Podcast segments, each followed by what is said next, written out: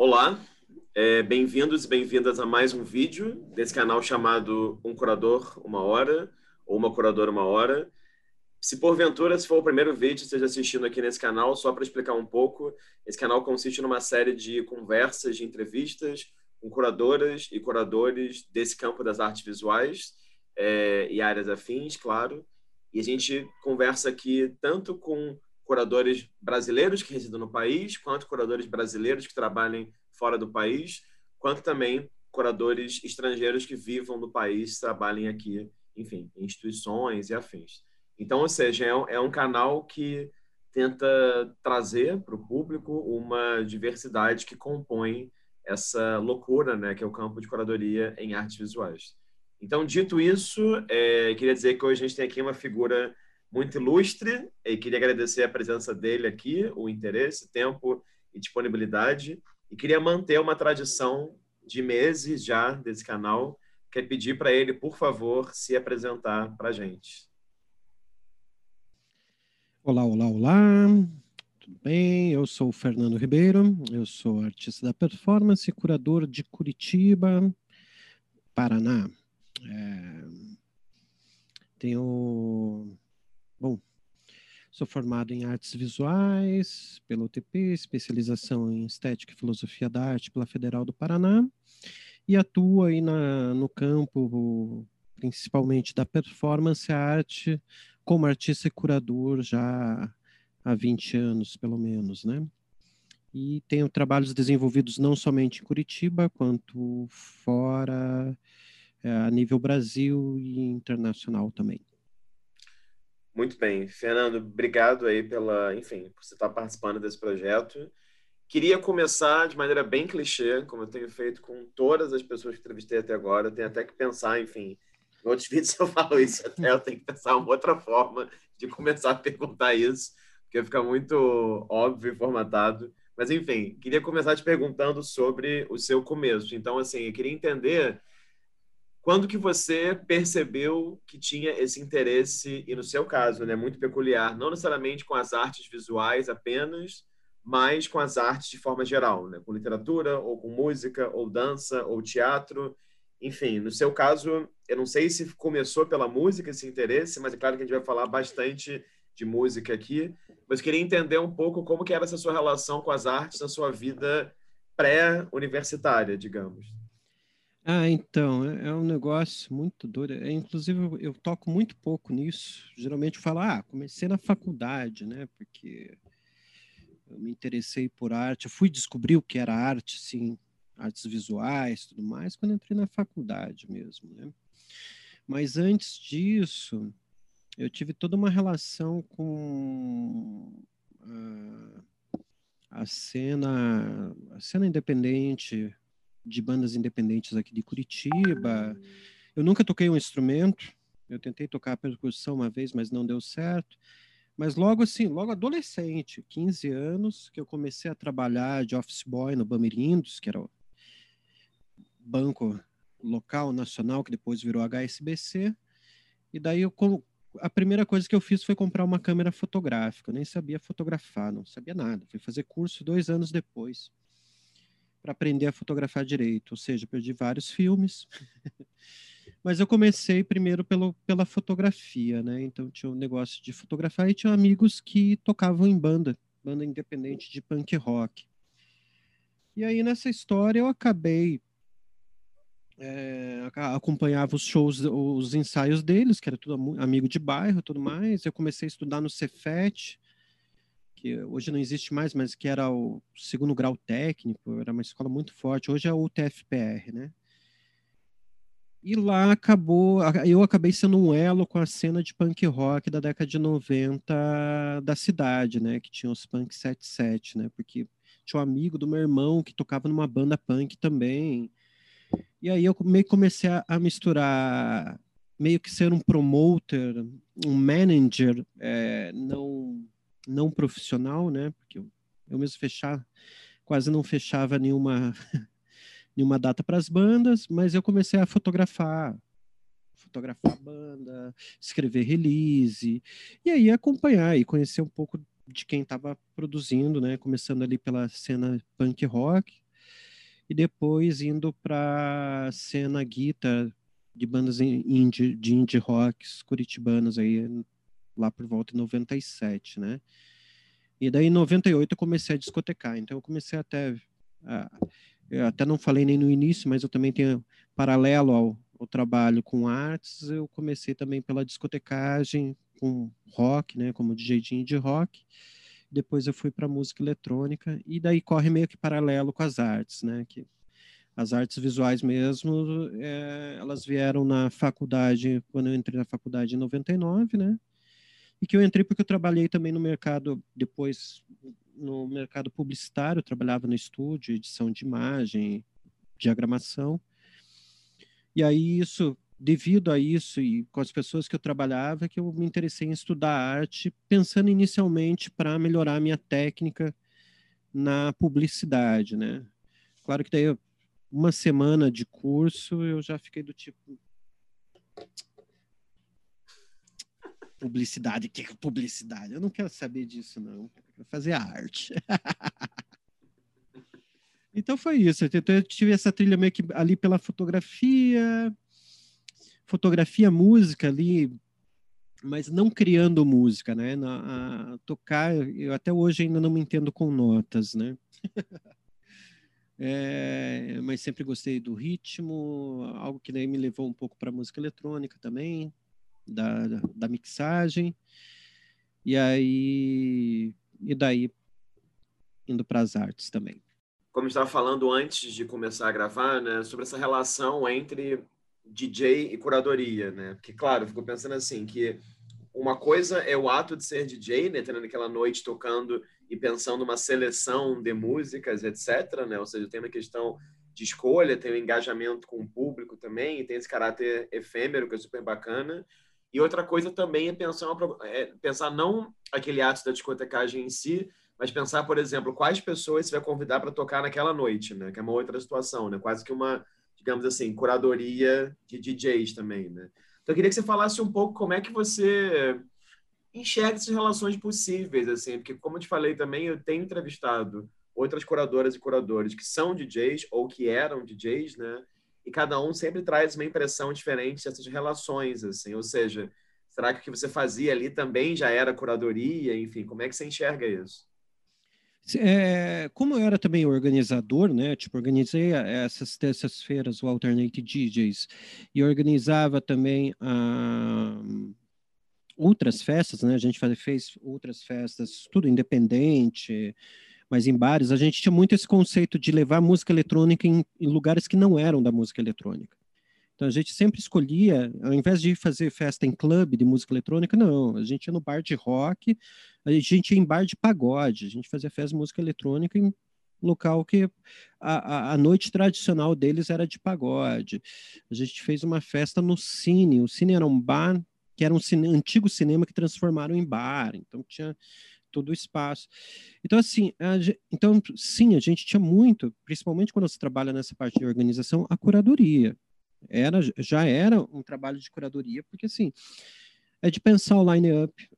O Alternative DJs também tinha outra coisa curiosa, que é assim, é, depois de 2003 éramos em três, né? Eu, que tocava Deep House Lounge, o Adriano Costa, que a gente fundou junto, né, que era DJ de Psytrance, depois progressivo, e o Japa, que era DJ de house e techno. E aquela época era uma época que as festas eram todas temáticas, ou você tocava só Psytrance, ou só techno, ou só house. Você, só, você não via essa mistura numa noite, pensando não num festival, mas numa noite fechado tudo mais. Então a gente, na verdade, acabou sendo bastante é, é, quebrando diversas barreiras, até mesmo de uma cena eletrônica que é, dividia por, por lacunas, né? E isso foi super interessante, porque é exatamente isso, a gente criava curadorias, o line-up, cada line-up era uma curadoria, então era pensar, pô, e a gente sempre chamava DJs novos, e assim como DJs já conhecidos da cena, né? Então era um negócio mesmo de você conseguir é, unir, né? Então a, a gente tinha, tinha, todo esse pensamento, essa reflexão dessa escolha de quem que vai ser o DJ que vai estar tá tocando hoje, porque tinham, às vezes eu sempre abria, ou, às vezes o Adriano sempre fechava, mas aí no meio termo sempre tinha, a gente juntava cinco, seis DJs. Quando a gente fazia festas maiores, teve uma festa que a gente fez no Beatty Nights, a Trunk. Essa, essa foi incrível, porque eu fiz toda uma instalação no bar também, nas paredes do bar. O bar era incrível né, também, que era o Beatty Nights. Então tinha um porão, tinha parte de cima. Então era exatamente de como é que você envolvia os artistas da cena local, né? Às vezes, quando a gente tinha condição, a gente convidava alguém de fora, mas era sempre pensado exatamente isso: quem que vai tocar, como é que vai tocar e tudo mais. Na parte de, da atuação como DJ, é, eu até tenho, tenho um artigo que escrevi uma foi publicado uma vez no site, agora quero ver se eu publico como um e-book, né? Que é, que é o que faz o DJ, né? Para mim o DJ a, a, ele faz uma narrativa, né? E, e, é um pouco também o trabalho de curadoria de você conseguir é... porque porque o, o, DJ ele tá, é isso, ele não é um músico, ele não está fazendo uma música, né? Não, ele está criando para mim uma narrativa com diversas músicas de outros autores e tudo mais. E, e a parte efêmera é o que aí para mim é bem próximo do narrador do Benjamin, que é essa parte efêmera que, meu, toda hora você pode mudar a narrativa, né? Então, o DJ está montando. Então, eu acho que essa montagem da narrativa, essa, essa questão da escolha, para mim a curadoria está muito relacionada a uma escolha. É, é o que aproxima muito a, a ação do DJ com o pensamento quais da curadoria, né? Então de você escolher, de você perceber, né, no momento. Claro que o curador ele vai vai ter um trabalho reflexivo é, anterior, né? E o, o DJ vai ter que se virar na hora. Uhum, essa, essa, essa é a principal diferença, a principal distância entre os dois, né?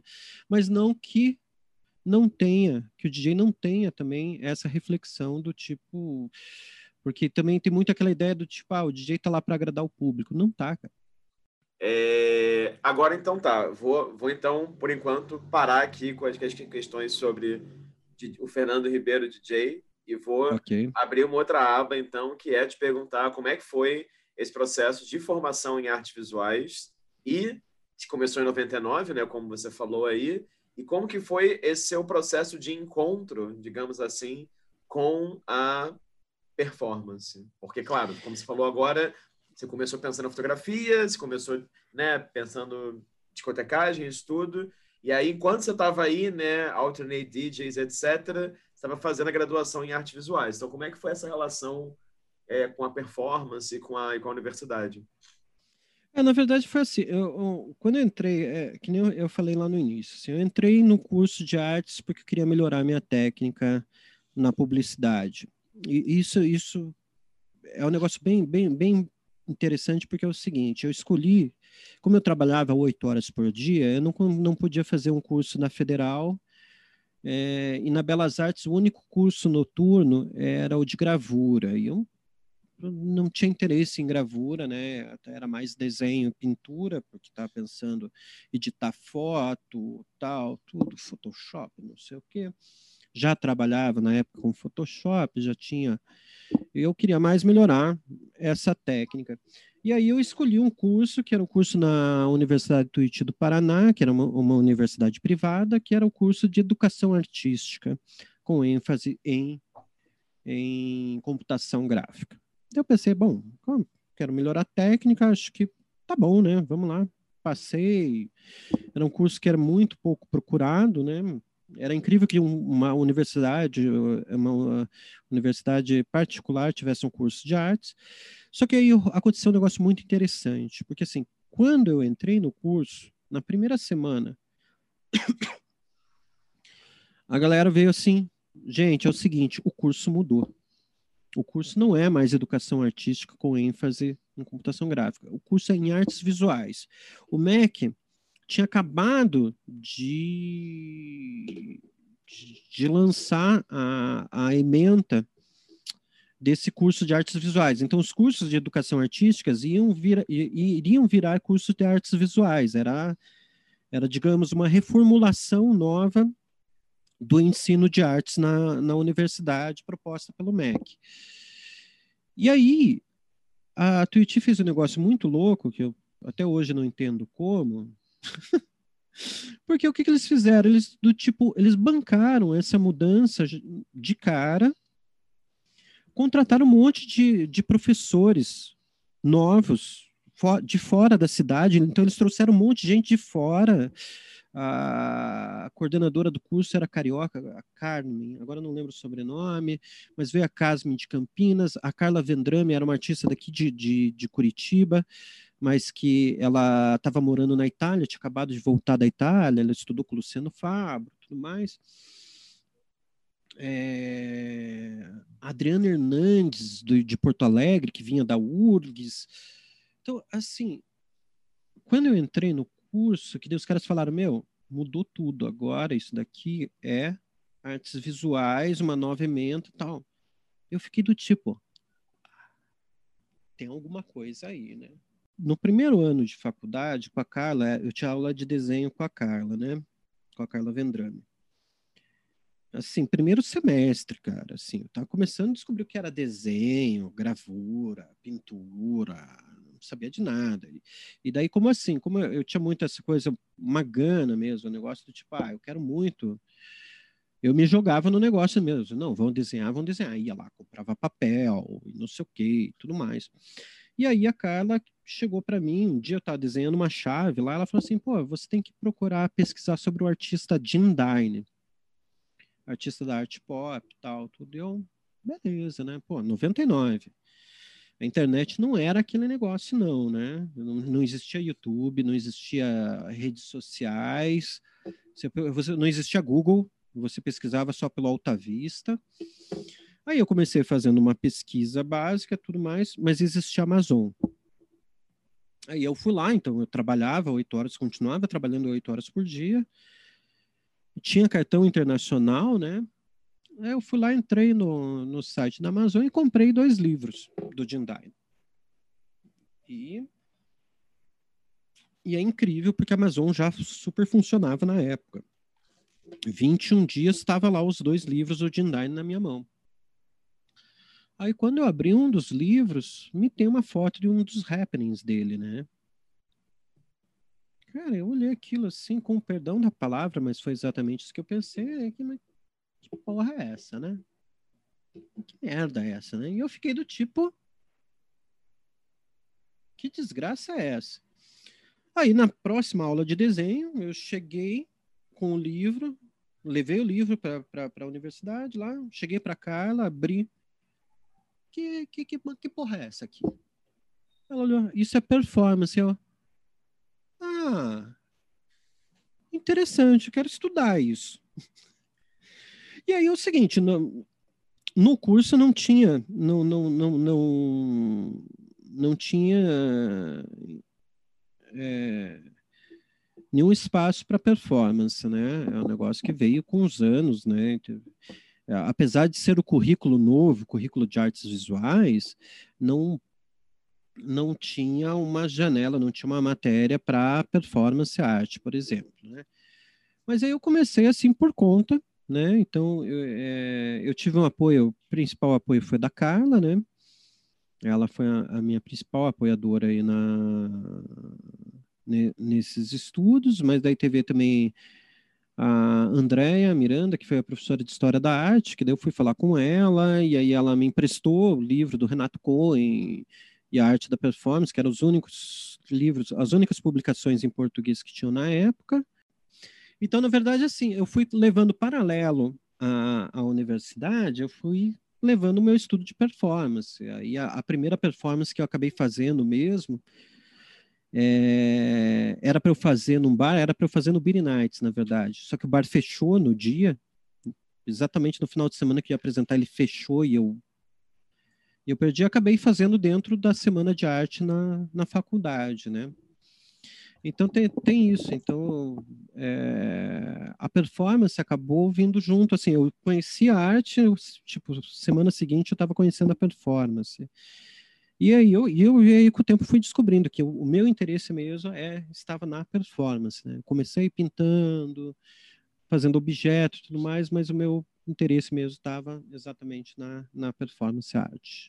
É, eu queria que você falasse, já que você falou aí da sua primeira performance, né? Pelo que eu vi no seu website, que lá no seu site você chama de primeira performance é essa chamada Eu e o Público, de 2001. Isso. E me parece que essa performance, você me corrige se você achar diferente, óbvio, mas me parece que tem muitas questões de outras performances suas que estão ali e que até nas descrições que tem no seu site você fala, né? Então, a ideia de ação, por exemplo, ou seja, uma ideia de fazer alguma coisa na performance, que a gente sabe que nem todo, né, nem toda pessoa trabalha dessa forma com performance. É, me parece também que algumas performances suas têm essa relação com preenchimento do corpo, né? Se nessa performance você se envolve com nessa esse plástico, em outra você se envolve com cabo de áudio, outra você se envolve com, uhum. com outra coisa. Enfim, queria que você comentasse um pouquinho, assim, essa primeira performance e sei que é cruel perguntar dessa forma, mas que questões, assim, que tem te interessado nesses 20 anos né, de prática na área? Não, então, é... não, é legal você perguntar isso, porque isso tem muito a ver com a questão de eu virar curador. Ah, é, que eu vou virar, depois a gente provavelmente vai conversar melhor sobre isso, eu vou virar curador já no momento de maturidade com o meu trabalho. É interessante isso que você falou dessas coisas de se envolver no corpo, que é um negócio que, pô, em 2011, quando a Michelle Moura me convidou para fazer uma performance lá no, no, que ela fazia parte desse coletivo que era do Porra, meu, agora o coletivo Couve-Flor, pronto. Então, a Michelle Moura, quando, quando ela me convidou para que eles tinham espaço, fazer uma performance lá no espaço do, do, do Couve-Flor, a gente conversando que ela falou assim, cara, é muito interessante, porque muita gente vai fazer performance e tira a roupa, né? Vai tirar a roupa. Você não, você vai colocando, né? Também tem isso. Colocar. Então, é um negócio que eu vou, eu vou agregando, né? Então, eu tenho muito isso. É, e é uma relação dos materiais até com o meu corpo e que tem nesse trabalho. Na verdade, assim, esse essa minha primeira performance, ela foi ela foi a pedra motriz mesmo da da forma como eu trabalho e penso performance e, e criação de performance porque assim muita coisa nela quer dizer claro que isso só depois com o tempo eu consegui perceber né que muita coisa que surgiu a partir dela. Porque assim a, a, essa performance eu lembro que foi a Carla a Carla Vendrame que chegou para mim e falou assim ô Fernando você já estudou performance demais meu tá na hora de fazer. Eu putz eu tenho que fazer. E aí eu tava nesse bar onde a gente fez essa festa que era a Trunk né eu tava, tava nesse bar, era um bar de um amigo nosso, tudo mais, conheci o dono e tal. E eu tava com os amigos do meu irmão, ele fazia arquitetura na época, na PUC, tava com o pessoal de arquitetura, tudo. E lá bebendo, né, cara? Bebendo, bebendo. Pô, me veio uma ideia, cara, de eu fazer uma performance ali. Tinha um, um lugar do bar ali, que não era, é quase uma pilar do bar, né? Eu, cara, eu vou fazer uma performance aqui. E é isso e é isso. E aí eu decidi, né? Então a minha ideia, a princípio, minha ideia era que eu teria esse filme de PVC, que eu iria sentar naquele lugar lá e, de, e dar para as pessoas me enrolarem naquele, me prenderem naquele lugar ali. E é isso. Eu tinha essa ideia. Então é a partir dessa ideia. Aí já era um primeiro passo até mesmo da forma como trabalho. Muitas vezes eu trabalho com, eu tenho uma ideia é, bruta e a partir dela eu desenvolvo na hora. Então, muitas vezes eu não sei direito o que eu vou fazer no, na totalidade. Eu deixo para na hora descobrir. Eu tenho uma ideia muito básica do que eu quero fazer e tal. Aí o seguinte, como eu falei até anteriormente, o bar fechou, fechou na, na quinta-feira, a prefeitura fechou o bar. E aí o dono do bar só foi nos avisar sábado à tarde. E daí, assim, tinha saído reportagem no jornal. A minha primeira performance eu tinha reportagem no jornal, tudo mais. daí fiquei daquela, faço algo na frente do bar, não faço, faço algo, não faço, eu não faço.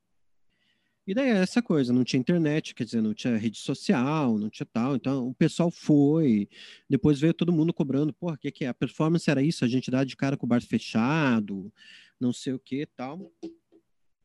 Aí, meses depois, a gente organizou essa oficina, foi uma oficina que eu e a Carla organizamos na faculdade, né, na Semana de Arte, que era de performance e instalação. Ela era uma artista da instalação, né? E aí a gente combinou que no final, no último dia da, do workshop, eu iria fazer a performance. E aí foi a grande mudança, né? Porque assim, uh, o trabalho, eu tinha pensado o trabalho para um espaço do bar, uhum. para um público alcoolizado, né? Então, e daqui a pouco eu estava numa sala de aula de desenho, assim, com umas pranchetas, é, com tudo claro, né? E ninguém bêbado, né? E aí eu cheguei na hora, assim, eu não lembro, de, eu acho que na hora que eu pensei, cara, como é que eu vou fazer isso mesmo, né? Porque e aí que eu parti do tipo, não, então eu tenho que fazer. Então eu comecei a enrolar o espaço com o filme de PVC, né?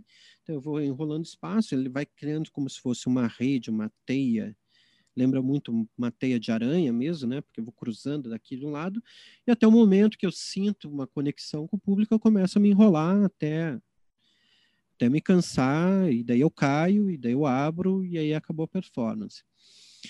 Então, essa mudança do, do projeto para o executado é um negócio muito interessante porque ela vai aparecer muito em diversos outros trabalhos meus, né? Então eu sempre tenho que lidar com essa coisa de, opa, eu pensei uma coisa que não vai, não é possível realizar e aí eu tenho que refletir de, de como que eu procurar o que é essencial nesse trabalho para ser adaptado numa nova realidade. A outra coisa que veio com esse trabalho também é essa, essa situação do.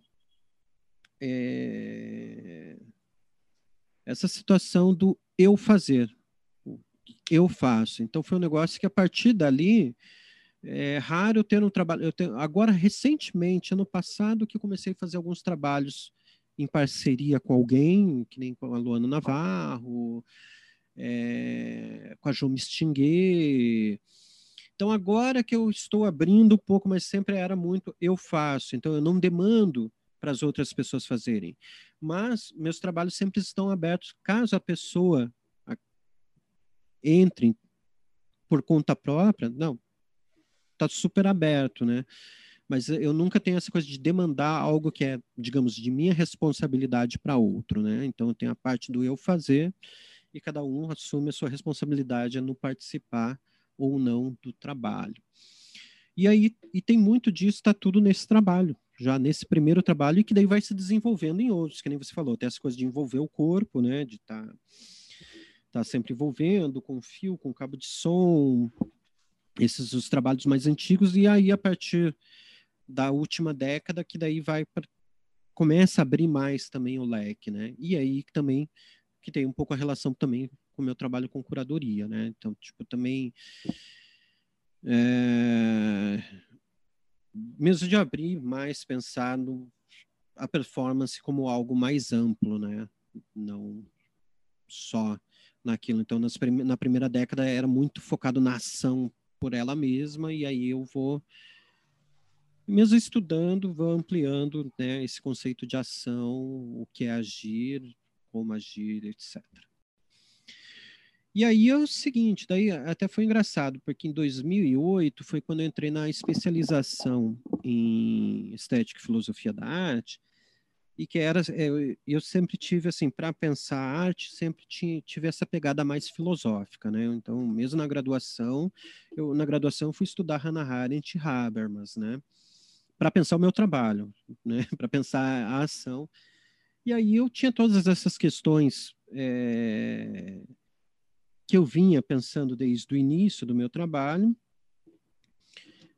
que, e questões mesmo de pensar, ah, porque meu trabalho é diferente, né? Então tinha um negócio mesmo na cidade, que o meu trabalho era diferente, às vezes, do que se costumava dizer o que era performance, né? Então eu ficava um pouco do tipo, não, pera um pouco, né? É, por que, que tem essa diferença, né? Então. E aí, só que daí nesse, nesse paralelo, né, o meu trabalho como DJ começou a ganhar mais espaço, né? Comecei a, a tocar em mais bares e tudo mais, e as, o trabalho prático em performance ficou parado, mas o reflexivo continuava. Aí, em 2008, surgiu essa, essa, especialização, e aí eu pensei, pô, essa pode ser uma boa para eu retomar a performance, porque eu preciso retomar. E, paralelo, também aconteceu um negócio super interessante em 2008. 2008 era o ano para eu estourar como DJ, mesmo internacionalmente. Eu já estava produzindo música, eu ia lançar uma música para um selo polonês, eu estava vendo um remix, um remix que era para ser um remix é, um remix de um do DJ Leroy com o Roland Clark, assim, tipo, nome fodão da house, não sei o quê. E eu tava assim do tipo, pô, tava tocando nos clubes Playboy de Curitiba, cara. Entrei em 2008 do tipo, ah, vou arregaçar. Foi 2008 foi para você ter uma ideia, foi tipo 2020, entendeu? pandemia tudo, mas, mas foi a mesma nessa área de DJ para mim foi a mesma experiência, foi uma desgraça atrás da outra. Primeiro que os clubes fecharam todas as portas para mim, porque a, a tendência, digamos, no mercado de entretenimento era um som mais comercial e eu fazia uma house, deep house, mais Estados Unidos, é, é, eu tinha, eu tinha, tenho ainda hoje a minha identidade musical muito bem definida, né? E conseguia tocar e fazer pista, mesmo tocando música que as pessoas desconheciam. Mas entrou um negócio do tipo de um dono de um, de um clube chegar para mim com um CD de um DJ super comercial e falar: se você tocar isso, eu consigo te buscar aqui, senão não. E aí eu. Obrigado. Né? Eu comecei a tocar num lounge no mesmo período, acho que um pouco antes, um pouco antes, comecei a tocar num lounge, que daí foi bacana porque rolava uma graninha semanal, era lounge, eu podia fazer um negócio mais experimental.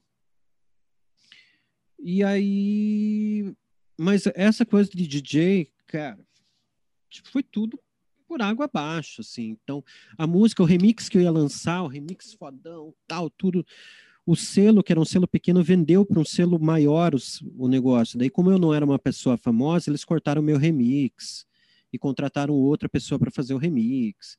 Entendeu? Daí foi um negócio do tipo de eu, pô, ainda bem que eu fui estudar na filosofia performance. Daí foi uma reconexão.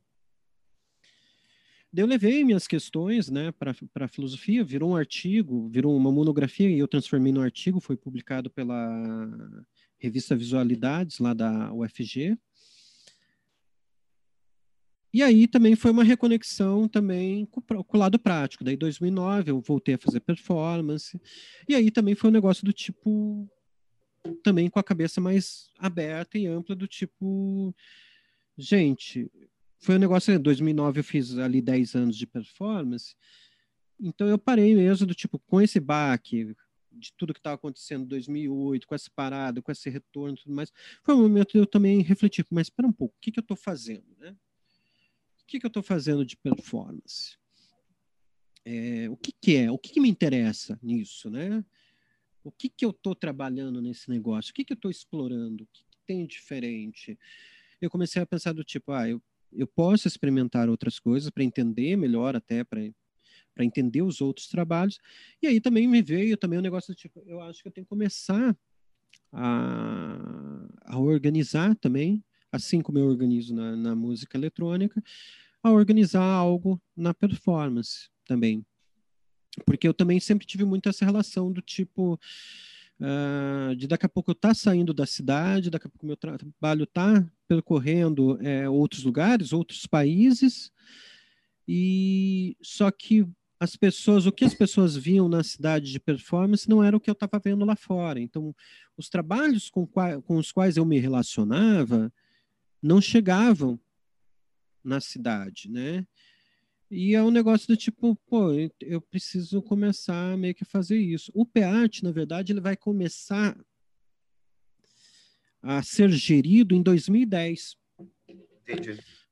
que foi quando eu me encontrei com a Tissa. A Tissa também é amiga da, da, da a Tissa ela é da Bicicletaria Cultural, ela também é amiga de anos, de, desde 2000, 2001, que ela é artista da, da, do teatro, aí ela foi para São Paulo, para Rio, se envolveu com a performance e ela tinha voltado para a cidade. E a gente meio que se encontrou do tipo na rua. Ela que lembra a história, ela que me contou, que eu nem lembrava mais. A gente estava dirigindo de carro, na época tinha carro, ela assim buzinou, ah, precisa marcar um café, não sei o quê. E aí nessa história, nesse movimento, eu também comecei a procurar edital para mandar meu trabalho. Eu estava acompanhando algumas coisas da cena nacional, algumas iniciativas como o NAP, da Maíra Vaz Valente, os festivais de apartamento. Então eu, tava, eu sempre estava ligado com a performance, mas, mas aí eu comecei do tipo, não, eu preciso começar mesmo a sair mais de Curitiba, a, a, a, a projetar mais meu trabalho, né? Então, teve várias ações nesse movimento e o PEAT acabou sendo que a gente começou a eu e a Tice começamos a, a pensar, a refletir do tipo, ah, meu, a gente precisa. Quem que são os artistas da performance de Curitiba? Assim, quem falava que fazia performance, um, dois, três. Não. Tem mais gente que faz performance. Porque também tinha uma coisa, eu lembro que na época tinha ainda muito uma coisa do tipo de que a pessoa. Tinha muito artista que fazia performance, mas falava que não, não sabia o que fazia. Uma porque podia colocar em diversos editais, né? Então, como uma estratégia, uma estratégia até de sobrevivência e de financeira e tudo mais. Mas outra, e também muita gente porque você sempre que você falava que fazia performance, você vinha com uma porrada, uma, um paredão do tipo que é performance, né? Você tem que responder, você você era era um, quase uma inquisição, né? E Curitiba, a cena curitibana sempre foi muito cruel uh, no sentido de cobrar os artistas demais. É um negócio muito curioso de Curitiba, porque você vê que nem ah, Itaú Cultural, essas grandes exposições, você quase não vê artistas de Curitiba. Mesmo do Paraná, você quase não vê. Você vê de Santa Catarina, você vê de Porto Alegre, normal mas aqui não. Então tem, sempre tem um, um, negócio, e não é só nas artes visuais, não. Na, na, música também tem uma síndrome de quem não consegue sair da cidade, digamos assim, né? E, e a cena aqui sempre teve muito essa. É, para você virar alguém na cena curitibana, artística, tudo mais, você sempre era muito cobrado para você ser esse alguém. Só que quando você vira alguém, você descobre que, meu, você tem uma esperança que, ah, quando você virar alguém dentro dessa cena, você vai ter uma projeção nacional, internacional. Não, nada, nada. Você vira alguém, mas não... era um mundinho muito fechado, né? Isso pensando ali, final da década de 90, início dos anos 2000. Claro que com o tempo foi mudando, mas era um negócio muito era uma, ideia muito fechada, né? E, e, e, também sentia muita falta dessa relação com os, com os outros. E aí, nessa história, eu com a Tícia, a gente começou a pensar exatamente do tipo, cara, a gente precisa fazer alguma coisa. Eu falo assim, eu, eu cheguei para ela e falei assim, eu preciso fazer alguma coisa, mas eu já sei que eu não consigo fazer sozinho. eu preciso de um, de, um, de um parceiro tudo mais. E aí, nessa história toda, ela, ela e, o, e o marido dela, o Fernando Rosenbaum, que também é artista, eles já estavam projetando para abrir a bicicletaria cultural. Eles abriram em agosto de 2011, né? Então a gente, na verdade, estava em várias conversas do tipo para fazer o PArt, mas daí quando eles abriram, a Tissa veio do tipo, pô, agora a gente pode fazer o PArt, né? Só que daí naquela época eu estava louco de trabalho e estava organizando minha tour para os Estados Unidos, né? Fui fazer performance em Chicago, Boston e Nova York, né? Passei um mês viajando, tal, tudo conhecendo as cenas, trocando. E aí eu falei, cara, vamos fazer antes da minha viagem, né? Aquela coisa, né? Enrola, enrola, enrola, enrola, enrola. Quando eu vi, já estava indo para os Estados Unidos, né? Quando eu vi, eu já estava de volta, já tinha voltado. Daí eu falei, não, agora a gente tem que fazer. Daí a gente marcou em maio, né? Eu voltei final de abril, maio a gente marcou e começou a fazer. E foi um negócio bem uma ideia do tipo, gente, a gente precisa fazer, porque a gente pensou assim, olha, a gente consegue organizar com certeza um, um ano. Um ano. Porque a gente teve algumas coisas, a gente teve várias conversas, que nem uma coisa que eu pensei é, desde o início, tem que ter um website. A gente tem que ter onde colocar os, é, os registros. Partindo da minha experiência como artista, eu tenho um monte de trabalho que não tem registro, que eu perdi. Não existe. Isso é importante. É importante ter um website para ter um local onde as pessoas encontrem um arquivo. Então, a gente já começou pensando desde essa, desse, desse ponto, né? Ah, é, é um evento independente. Então, assim, beleza, que nem ela falou assim: ah, vamos escrever um, um projeto para tentar um edital. Eu falei: não, vamos começar fazendo, porque se você não começa fazendo, não vai. Então a gente do tipo começou, não, vamos fazer. E aí tinha um projeto, a ideia assim, ó, primeiro ano acho que a gente consegue fechar a, a agenda, né, de o line-up dos PARTs, né? E outra coisa que a gente pensou também foi ser mensal, né? Esse é o grande diferencial do PART, ele era, ele era periódico. Então, não, é, e para outros eventos até do Brasil, assim, tinha essa questão de ser periódico, ter toda semana, todo mês, né? Não toda semana, né? E aí eu trazer um pouco dessa minha experiência com alternate DJs, né? De, não, vão organizar, vão fazer, vão ter um pouco da estrutura para propor aí.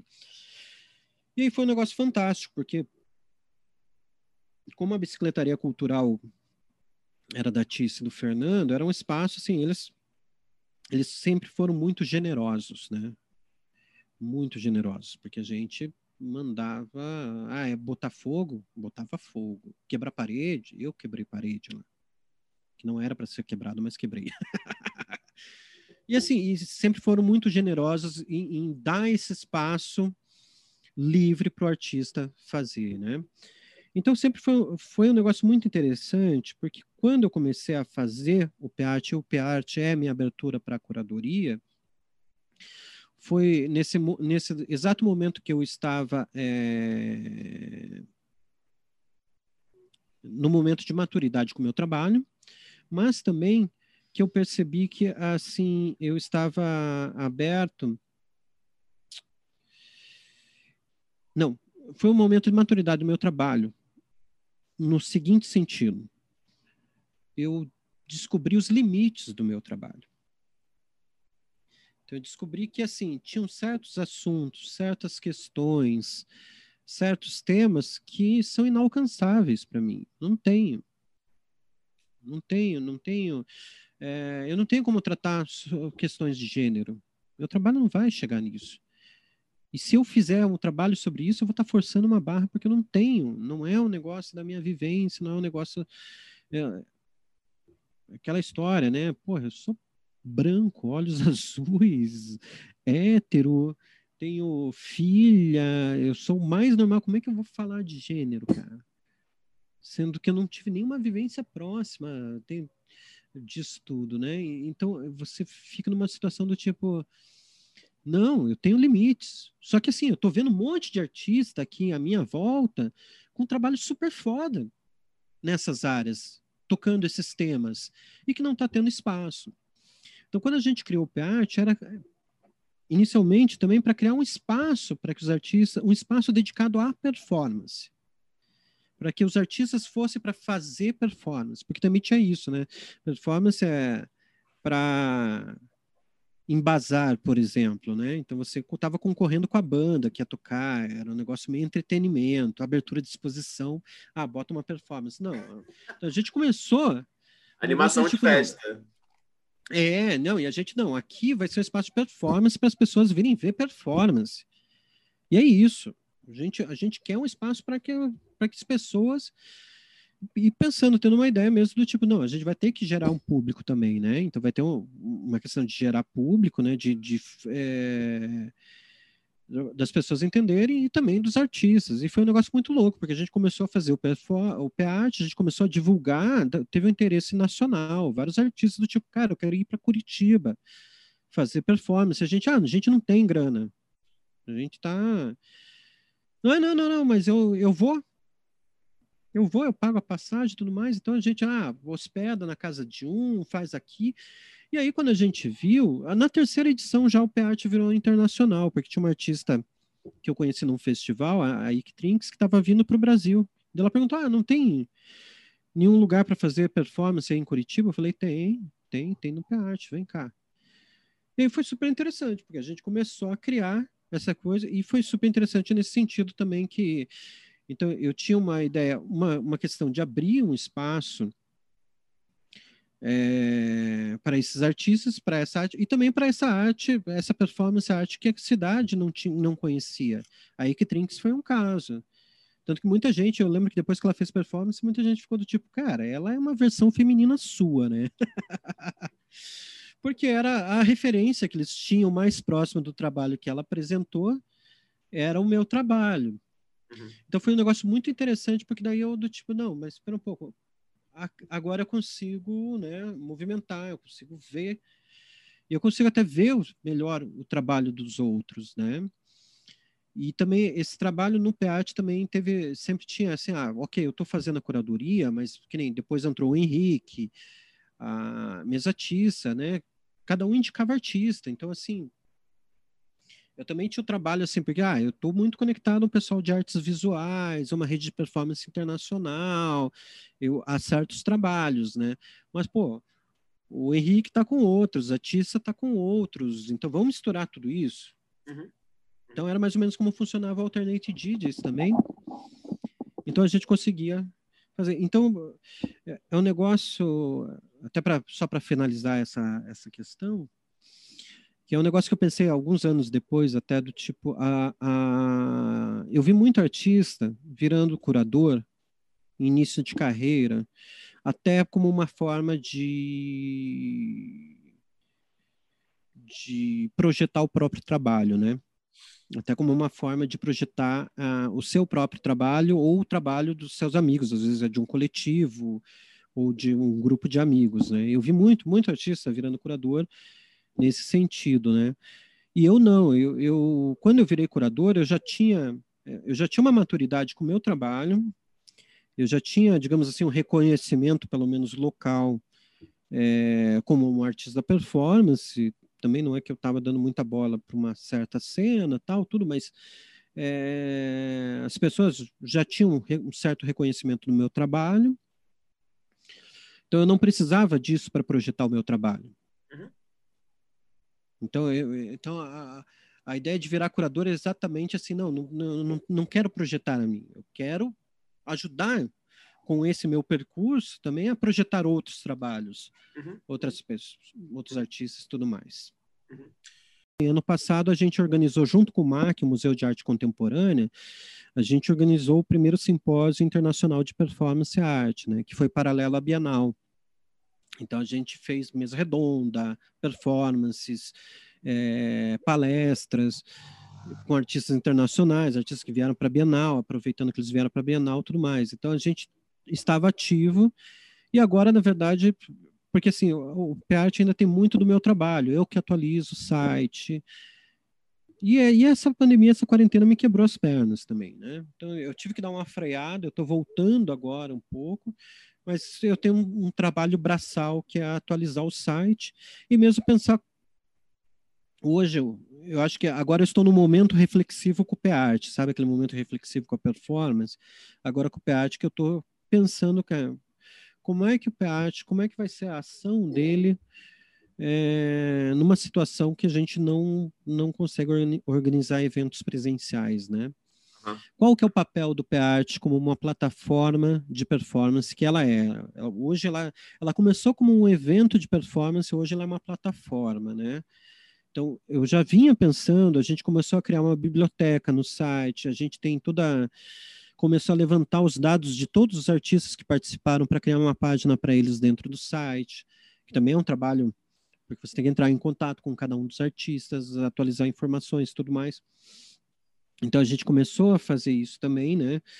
Mas também de pensar, a, a, a, o PART também começou a articular também como uma rede de performance nacional e internacional, então com a Tauael em Campinas, com, com a Alceia em BH, com o EPA em São Paulo, é, com o Perfolink no Chile, Peras de Olmo em, na Argentina, o Paerch na Alemanha. Então a gente começou a entrar numa articulação é, e mesmo local com o PF e começar a articular como rede mesmo para troca de informações, troca de artistas, né, de eventos. É, então assim a gente estava nesse vindo nesse caminho, né, de, de crescer, organizar mais a eventos relacionados em rede, né? E daqui a pouco pandemia, né? Então eu, eu não entrei, eu não tive energia mesmo para correr e começar a organizar eventos virtuais de performance. Eu tenho um problema que para mim é, performance para câmera assim é mais, eu tenho uma questão que para mim pessoal, né? É, não é bem performance, para mim a presença é, é, essencial, presença, a minha presença do público, né? Estar presente, né? Estar vivendo e não só ter um ponto de vista. Uh, então, assim, teve várias questões aí que daí eu dei uma travada mesmo com, com essa situação que a gente está vivendo eu queria só fazer uma, uma, uma pergunta, enfim, que, claro, você já falou de vários assuntos aí que eu ia tocar, como esse evento que você, organizaram, é, essa parceria com outras instituições, mas eu queria só falar o nome de algumas pessoas que você, enfim, que participaram do PART, que eu acho que é muito bacana. Então, a gente teve participação, por exemplo, fiz assim uma seleção de alguns nomes, né? Alex Hamburger, Paula Garcia, Thales Frei, Cleverson Oliveira, Poliana Morgana, Rafael Couto, Rita Natália, junto com a Joana Levi, Marco Paulo Rola, Rubiane Maia, Miro Spinelli, Cláudia Paim, Grupo Empresa, e, por exemplo, uma artista mais jovem que tem começado a despontar, né, assim, não só no Paraná, mas fora, que é a Erika Storer, né? Assim, então, eu quero dizer assim, uhum. que eu fiquei muito impressionado quando eu sentei e fui estudar o PART, porque são artistas de muitos lugares do Brasil e de muitos desejos diferentes e tipos de performance diferentes, então isso me chama a atenção. Eu queria te perguntar, que não tem a ver necessariamente com P-Art, é, já que você tem também uma experiência internacional, não só como artista, mas também como curador, como que você enxerga a cena ou as cenas, né, da curadoria de performance no Brasil hoje, digamos assim, não fala hoje durante a pandemia, né? Mas fala assim, nesse momento que a gente está. E o que, que você vê assim, de diferente ou de semelhante com outras cenas de outros países, né? Porque, claro, tem a sua relação com a Alemanha, tem a sua relação também alguns países do leste europeu, então, enfim, que, que você, né? Que são países também que têm uma tradição né, histórica de performance. Então, a pergunta não é como artista, assim, mas como que você vê essas diferentes cenas de curadoria de performance? Eu acho que a curadoria de performance, mesmo no Brasil, é um negócio um pouco recente, né? Ah, o primeiro festival internacional de performance foi o MIP em BH, em 2003, para você ter uma ideia. Eu lembro que eu, eu, quando eu fui participar do... Em 2003, eu fui lá na... na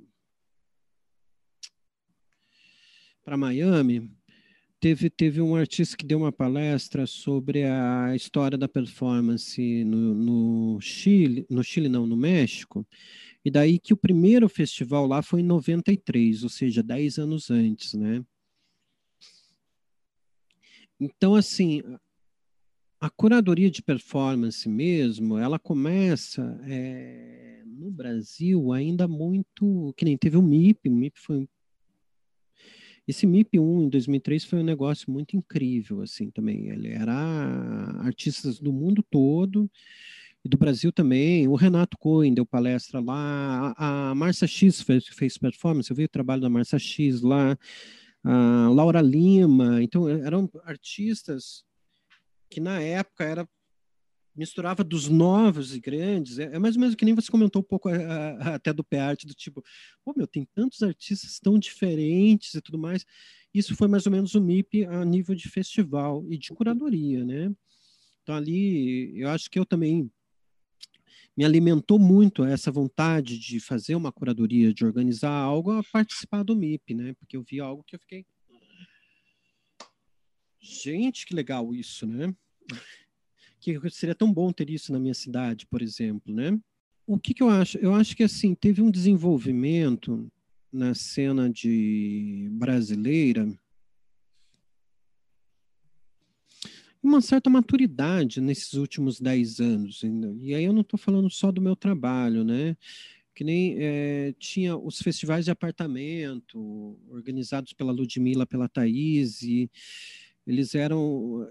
Nessa época teve também, acho que o, o Bode Art lá em Natal, é, pela Cris. Então, tinha um, que nem nesse, foi um período que tinha muito uma ideia de organizar eventos de performance sem curadoria, né? Onde estavam exatamente se questionando a questão da curadoria, né?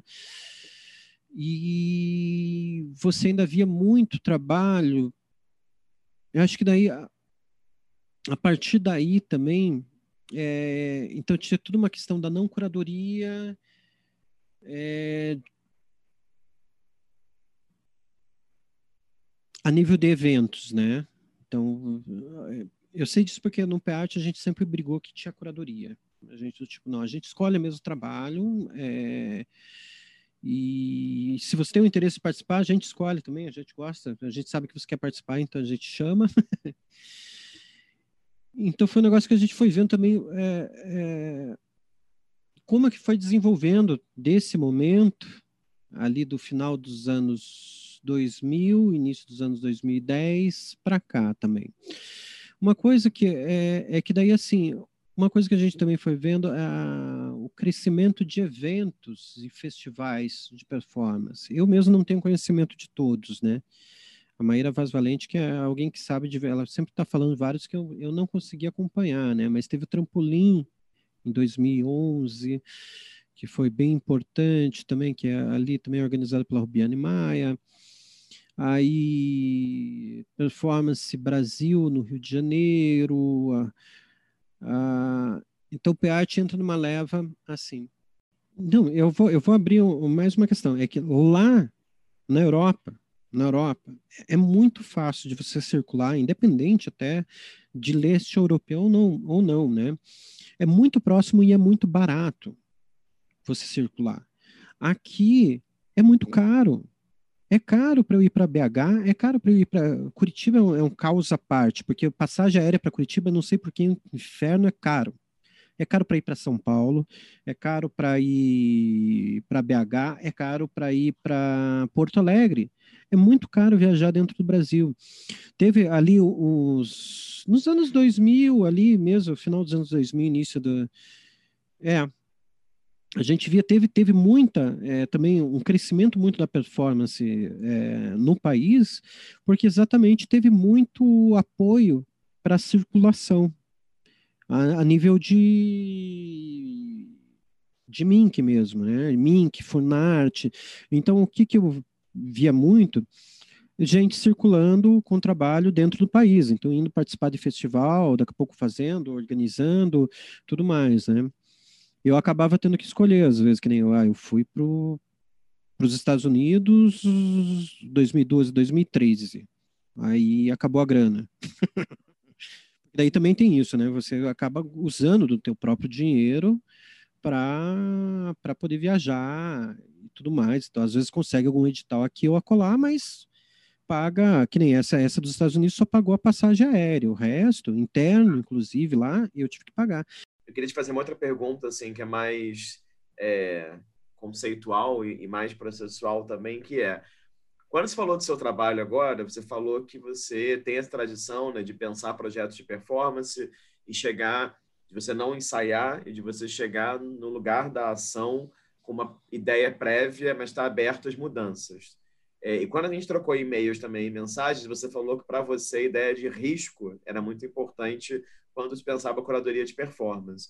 Queria te perguntar, então, como é que você lida, como curador, com essa abertura dos projetos dos artistas os quais você convida, entendeu? Como que, como assim, qual o limite dessa abertura? Qual o limite entre o que é dito e prometido e da surpresa?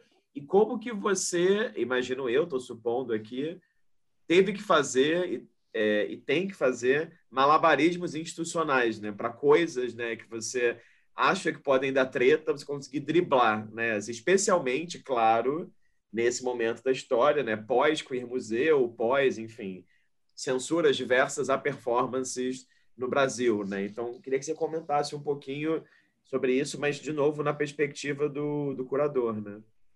Não, então, é, é, bem interessante isso que você puxou, que eu falo que performance, é, para mim, curadoria em performance é curadoria de risco, porque a arte da performance é uma arte de risco. O, o, o artista, ele se arrisca, quando ele vai fazer uma performance, ele está se arriscando. Um dos riscos é que o trabalho não aconteça que nada aconteça do jeito que ele quis. E isso faz parte do trabalho, né? Então, o meu trabalho como curador sempre foi sempre o de assumir esse risco com o artista. Então, assim, temos aí duas, dois lados. Um, o PEART, e outra a Bienal, que é institucional. E aí vamos conversar mais até sobre a Bienal. Mas no PEART tá, era mais fácil, né? Porque é o, é isso, né? Como eu falei antes, a, a e o Fernando sempre foram muito generosos com o espaço. Então, sempre foi possível fazer praticamente tudo. Então, o seu artista vai lá tacar fogo, taca fogo. A gente só vê, assim, questões práticas. Meu, não vai tacar fogo nesse com teto de madeira, né? Aqui, não, não.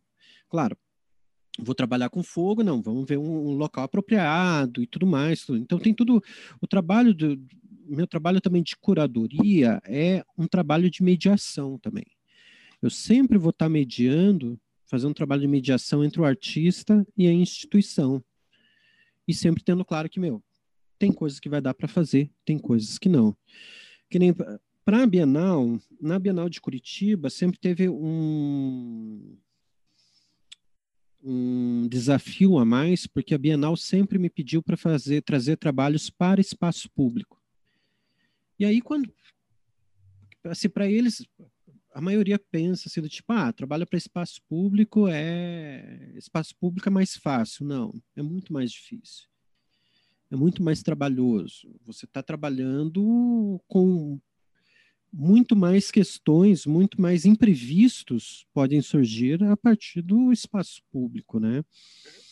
Porque por mais que se você vai fazer uma performance numa galeria, a galeria acaba sendo quase que um espaço controlável, né? Você espera que as pessoas, né, que vão numa galeria, tudo mais, é, a galeria ainda tem aquela mesma aquela ideia do cubo branco, né? Então tem aquela coisa de um, de um recorte é, quase cósmico onde a performance possa ocorrer.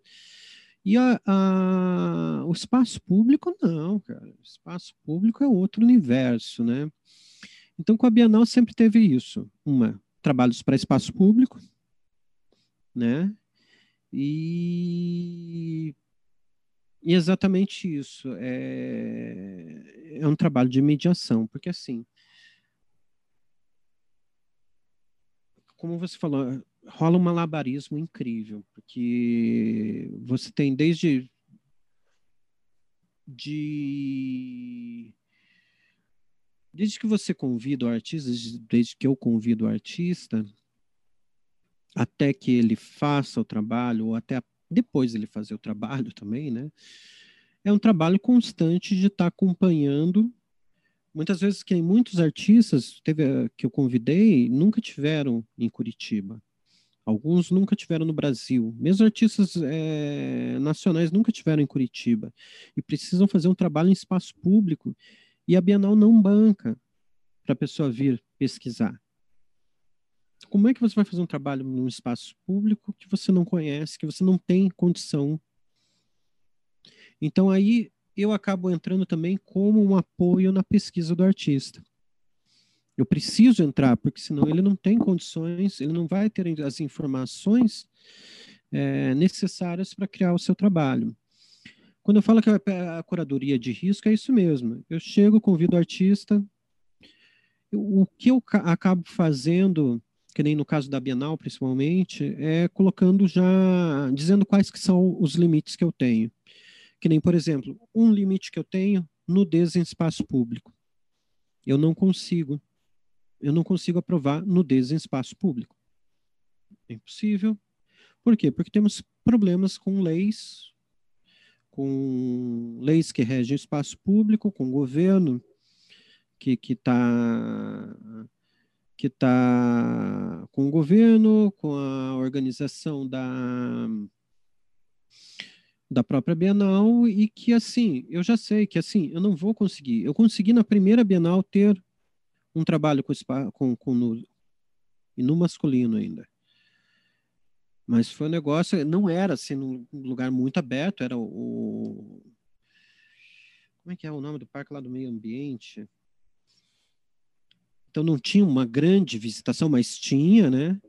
Mas que nem tinha um apoio dos bombeiros, porque o, o Ângelo Lúcio, um artista aqui de Curitiba, hoje está em São Paulo, que daí ele, ele tinha uma parte, ele tinha toda uma parte ritual, numa cabana, que ele tomava o daime e tudo mais, depois ele ia para um para um barco no meio desse fosso, que era um fosso de 50 metros de profundidade, com um barquinho no meio do fosso e ficava lá num estado de meditação.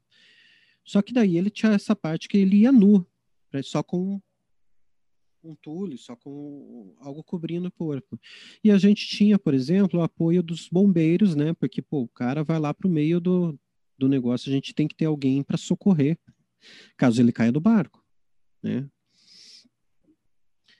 E aí, eu, eu me lembro porque a produtora da, da Bienal que veio me falando, cara, os bombeiros estão indo embora.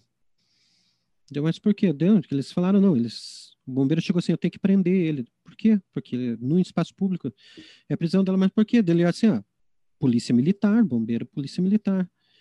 Dela não, daí liga para diretor da Bienal, o diretor fala com o comandante da, dos bombeiros, o comandante dos bombeiros fala, sai correndo daí. Sai. Então daí a gente ficou sem bombeiro, porque ou ele prendia, ele não podia ficar lá para dar o apoio, porque senão ele teria que prender então retirou. E daí a gente fica assim do tipo, não dá, não consigo trabalhar, eu não consigo garantir que o teu trabalho aconteça com nudez, né? Então, isso é, é um, um, uma primeira, quando eu vou conversar com os artistas, eu já, já exponho esse, esse problema, né? Mas é isso, que nem o do Ângelo, a gente conseguiu fazer o trabalho, foi na primeira Bienal também, né? Então a gente estava até se arriscando mais? Não, a gente se arriscou bastante nas outras também. Não, na, na, segunda, não, na segunda, com a Irso Heráclito, a gente fez uma fogueira no meio da, da, da Rua 15, da Boca Maldita. Essa, essa é uma rua de calçadão de Curitiba, onde todas as pessoas passam. É tipo o ponto central de Curitiba mesmo, é ali, de movimento de pessoas e tudo mais. E a gente fez uma fogueira para Xangu, era o trabalho do Ayrton Heráclito, no meio da rua. Assim, foi um negócio incrível, né? Com um caminhão de bombeiro também, para pagar caso desse algum problema. Então, assim, uh, eu sempre parto desse ponto do tipo, não, sempre tem um diálogo, um diálogo e um diálogo aberto com o artista e também com a instituição. Uhum. Porque, assim, na primeira Bienal teve muito, foi muito truncado. Teve, teve, teve desde, assim, que nem quando me convidaram para a primeira Bienal, teve um negócio que vieram com o papo, ah, porque, gente, é uma Bienal, então tem artistas que vêm fazer performance aqui em Bienais passadas só porque era uma Bienal. Daí eu já falei, olha, meu filho, se não tiver cachê para os artistas, eu não trabalho. Porque é isso, cara. E até porque, assim, os artistas não estão vindo por causa da Bienal. Muitos vêm porque eu estou convidando eles para vir para cá, porque é um movimento de performance, é, é, um negócio de fazer parte do mais, e a Bienal não, não é para ter Bienal no currículo, né? Que nem ano passado eu trouxe o Alastair McLennan.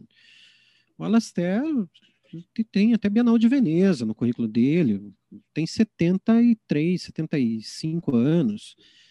Não, não é Bienal de Curitiba que. Pra, ele não vem para ter Bienal de Curitiba no currículo, né? Conta então, Fernando, como é que tem sido essa experiência Bienal de Curitiba? Porque você participou de 2013, 15, 17 e 19. E se eu entendi corretamente, eu posso entender totalmente errado, em algumas edições era uma semana de performance, em outras edições me pareceu ser um programa mais longo de performance. Então, eu queria que você falasse é, no... um pouco. Na verdade, assim, quando me convidaram é, em 2013, 2012, né, para 2013, foi exatamente. Eu tinha a questão do tipo, como pensar, como seria um formato de, de um evento de performance dentro de uma Bienal, né? Então, em 2013, a gente chegou, porque assim, também foi, foi um negócio que assim, o pessoal da, da Bienal nunca tinha trabalhado com performance, com um programa específico de performance. Então, teve todo um, um diálogo intenso com a instituição para formatar isso. Então, a gente partiu do princípio que a gente fez três eventos de performance. Então, a Bienal era três meses, né? Então, cada mês teve um final de semana de performance. Foi legal, foi, mas faltava essa questão do encontro, né? Porque teve gente que veio na primeira final de semana não encontrou o pessoal que veio no mês seguinte que não encontrou no outro, né? Aí, quando me convidaram de volta para 2015, e daí também tem toda a questão de como é que vai ser a Bienal, que daí muda, de cada edição para cada edição muda, é, às vezes as datas, às vezes o tamanho da Bienal, né? E aí nessa de 2015 foi bem interessante porque daí assim eu eu pensei, eu cheguei para eles e falei assim, olha, eu acho que o interessante seria fazer uma semana de performance que aí a gente consegue agrupar todos os artistas, os artistas se encontram, a gente consegue dar mais força para divulgar é, os eventos de performance, né? Porque numa Bienal, quando você faz uma, quando eles fazem uma Bienal é assim, eles criam diversos eventos. É cinco meses de Bienal hoje, a última acho que foi cinco meses. Aí tem evento praticamente cada mês, cada semana tem alguma coisa. Criam algo de literatura, de cinema, e aí a, a Bienal, e aí a gente pensou do tipo, aí a gente formatou como uma semana de performance. E daí em 2015 foi a primeira, primeiro evento da Bienal, antes mesmo dela abrir. Então a gente fez em início de agosto, ela começava início de setembro a Bienal, porque era um jeito, um jeito de colocar as fotos das performances dentro do catálogo também. Porque no primeiro entrou no catálogo entrou fotos dos artistas. Daí no segundo, daí nesse foram as fotos das performances que ocorreram na cidade. E que foi um negócio incrível. Foi um negócio incrível, assim, 2015, 2013 e 2015 foram incríveis no sentido de organização da Bienal também, para que tudo acontecesse, né? É, já que você falou um pouco sobre a experiência da Bienal de Curitiba, eu imagino também, claro, uma experiência como montanha-russa, são edições e edições, é, artistas e artistas também, equipes e equipes. Queria te fazer uma pergunta que diz respeito especificamente a uma coisa que você falou antes, que é uma tendência que a Bienal tem de provocar a usar o espaço público. E uma outra questão também, que é uma associação muito comum, que se faz geralmente no Brasil, entre Curitiba e o estado do Paraná e uma certa postura mais conservadora, em vários sentidos, né?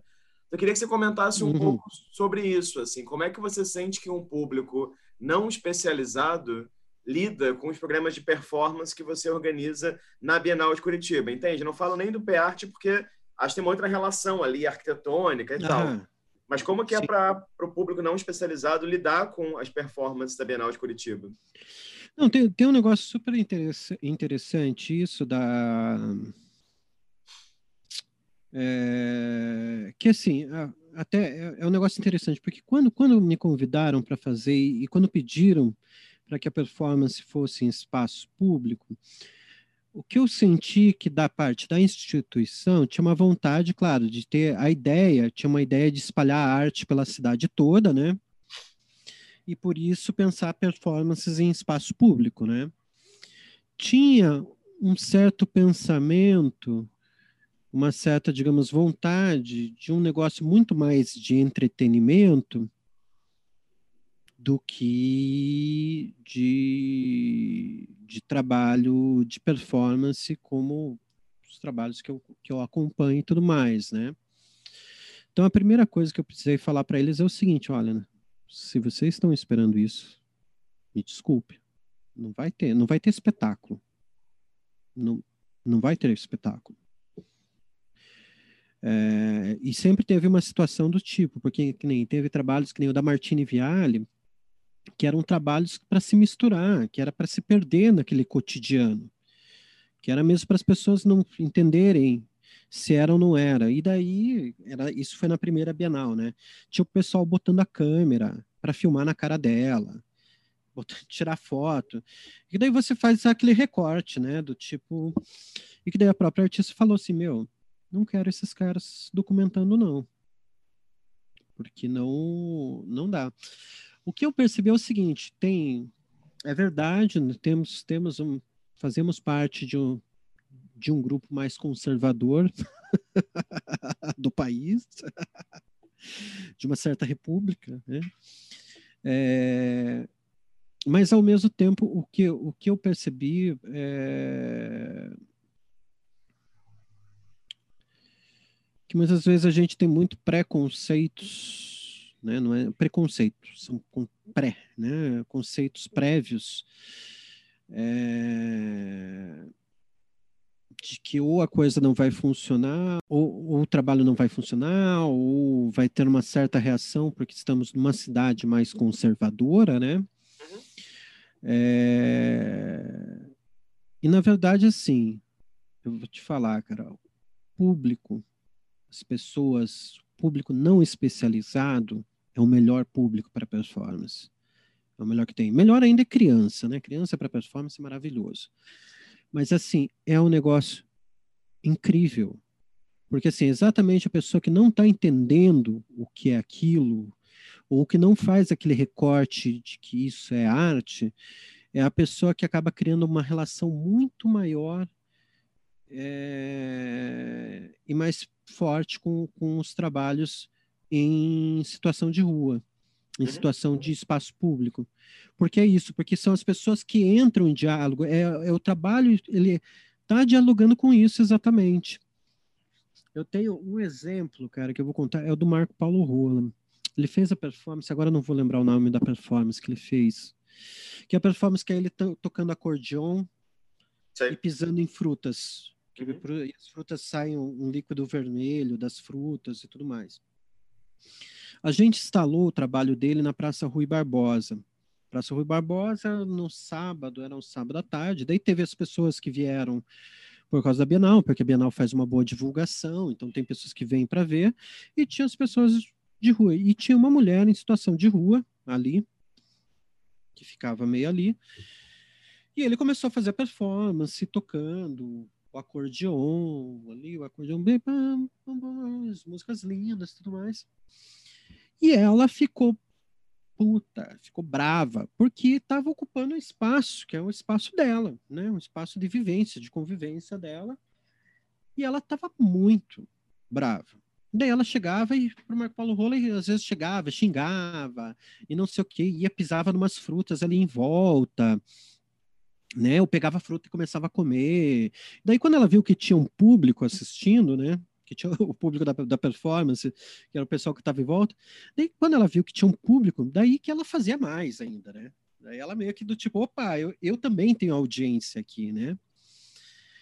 E aí aconteceu um negócio incrível, incrível. Nossa, é, essa é uma, uma daquelas lembranças de trabalhos assim que eu para a vida toda que daí ela chegou no canto da, da, da, da, tinha esse tapete de frutas do Marco e ficou encarando o, o Marco.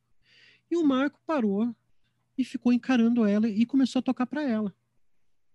E ele tem um jeito, ele tem uma expressão que ele faz, um negócio ali.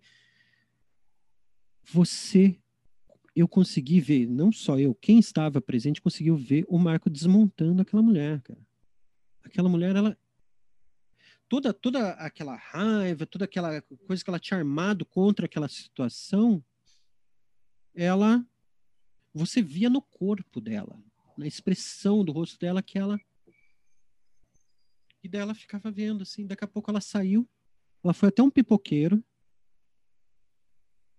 pegou um pacote de pipoca e voltou para oferecer para o Marco.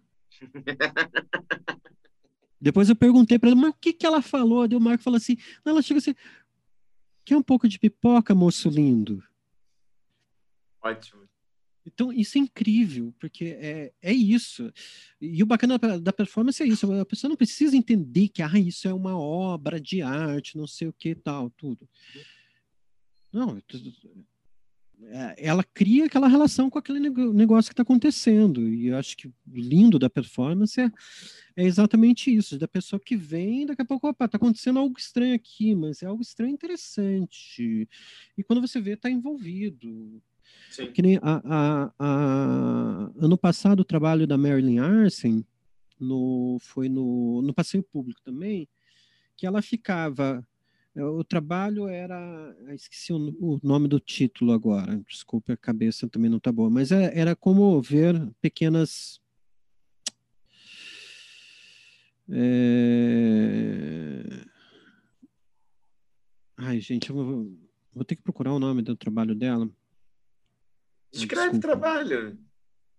Não, o trabalho assim, era como você é, prestar atenção, ter atenção para pequenas vidas, outras vidas. Então ela ficava no, no passeio público, que é um parque central da cidade, né, o primeiro parque, tudo, com lupas procurando pequenas vidas, daqui a pouco ah, um inseto que está passando, de onde você encontrava alguma vida, alguma vida particular, peculiar, ínfima ali, e ficar observando, daí você coloca, ela colocava uma bandeirinha. E daí é isso, e daí ia envolvendo. Daqui a pouco as pessoas vinham, via ela deitada na grama. Ela é, é uma mulher um pouco grande, assim, alta, né? Daqui a pouco deitada com uma lupa, olhando dela, chamava atenção. Olha só esse bichinho aqui e tal, tudo. E aí o trabalho se estendia por horas, daí ia crescendo a quantidade de bandeirinha e crescendo a quantidade de pessoas que chegavam. E daí você pensa que era um público só da, da Bienal? Não. Eram pessoas, público do parque, que estava vindo daqui a pouco, não, mas o que é isso? Daqui a pouco chamava, ô fulano, vem, vem, vem ver isso aqui, vem ver isso aqui e tal, tudo. E quando você via, ia envolvendo, ia crescendo, e daí o trabalho acontecia assim. Então é muito incrível, porque o, o a gente às vezes tem, tem esse conceito que ah, é o público que não conhece, a pessoa que que é uma pessoa conservadora, que não vai ter relação e tudo mais, é totalmente o contrário. Sim. É, Sim. é, é o, que, o que acontece no momento acaba criando essas relações, né? Sim. É, caminhando aqui para o final, eu queria fazer uma, uma, penúltima pergunta, que a gente falou bastante sobre o PEART, sobre o Bienal de Curitiba, e claro que você tem outras experiências em, né, em outras programas de performance, eventos de performance em outros lugares do Brasil. Eu não vou, enfim, conseguir te perguntar sobre todos, né? Porque, claro, senão a gente vai super estourar o tempo. Mas você participou, por exemplo, do MIP 3, né? Assim, em 2016, com o Marco Paulo Rola, lá em Belo Horizonte. Uhum. E eu queria que você falasse especificamente sobre um outro evento que você fez, se não me engano, foi de um dia, foi o CCBB Música Performance em São Paulo, em 2015. Ah, sim, porque me chama a atenção, porque é um evento que você trabalhou precisamente com a relação entre música e performance. Né? Então, achei interessante que, né, na minha leitura de você, tem ali a relação também com você enquanto DJ, né? Assim, enquanto interessado na música, né? Então, foi, foi um negócio muito interessante, que a produtora que, que, que, que fez esse evento, eu, eu fiz a curadoria da terceira edição, né? Uhum. E a produtora tinha fechado várias edições com, com o, Banco do Brasil, né? O Centro Cultural Banco do Brasil, e me convidaram para fazer a curadoria dessa terceira edição. É... E...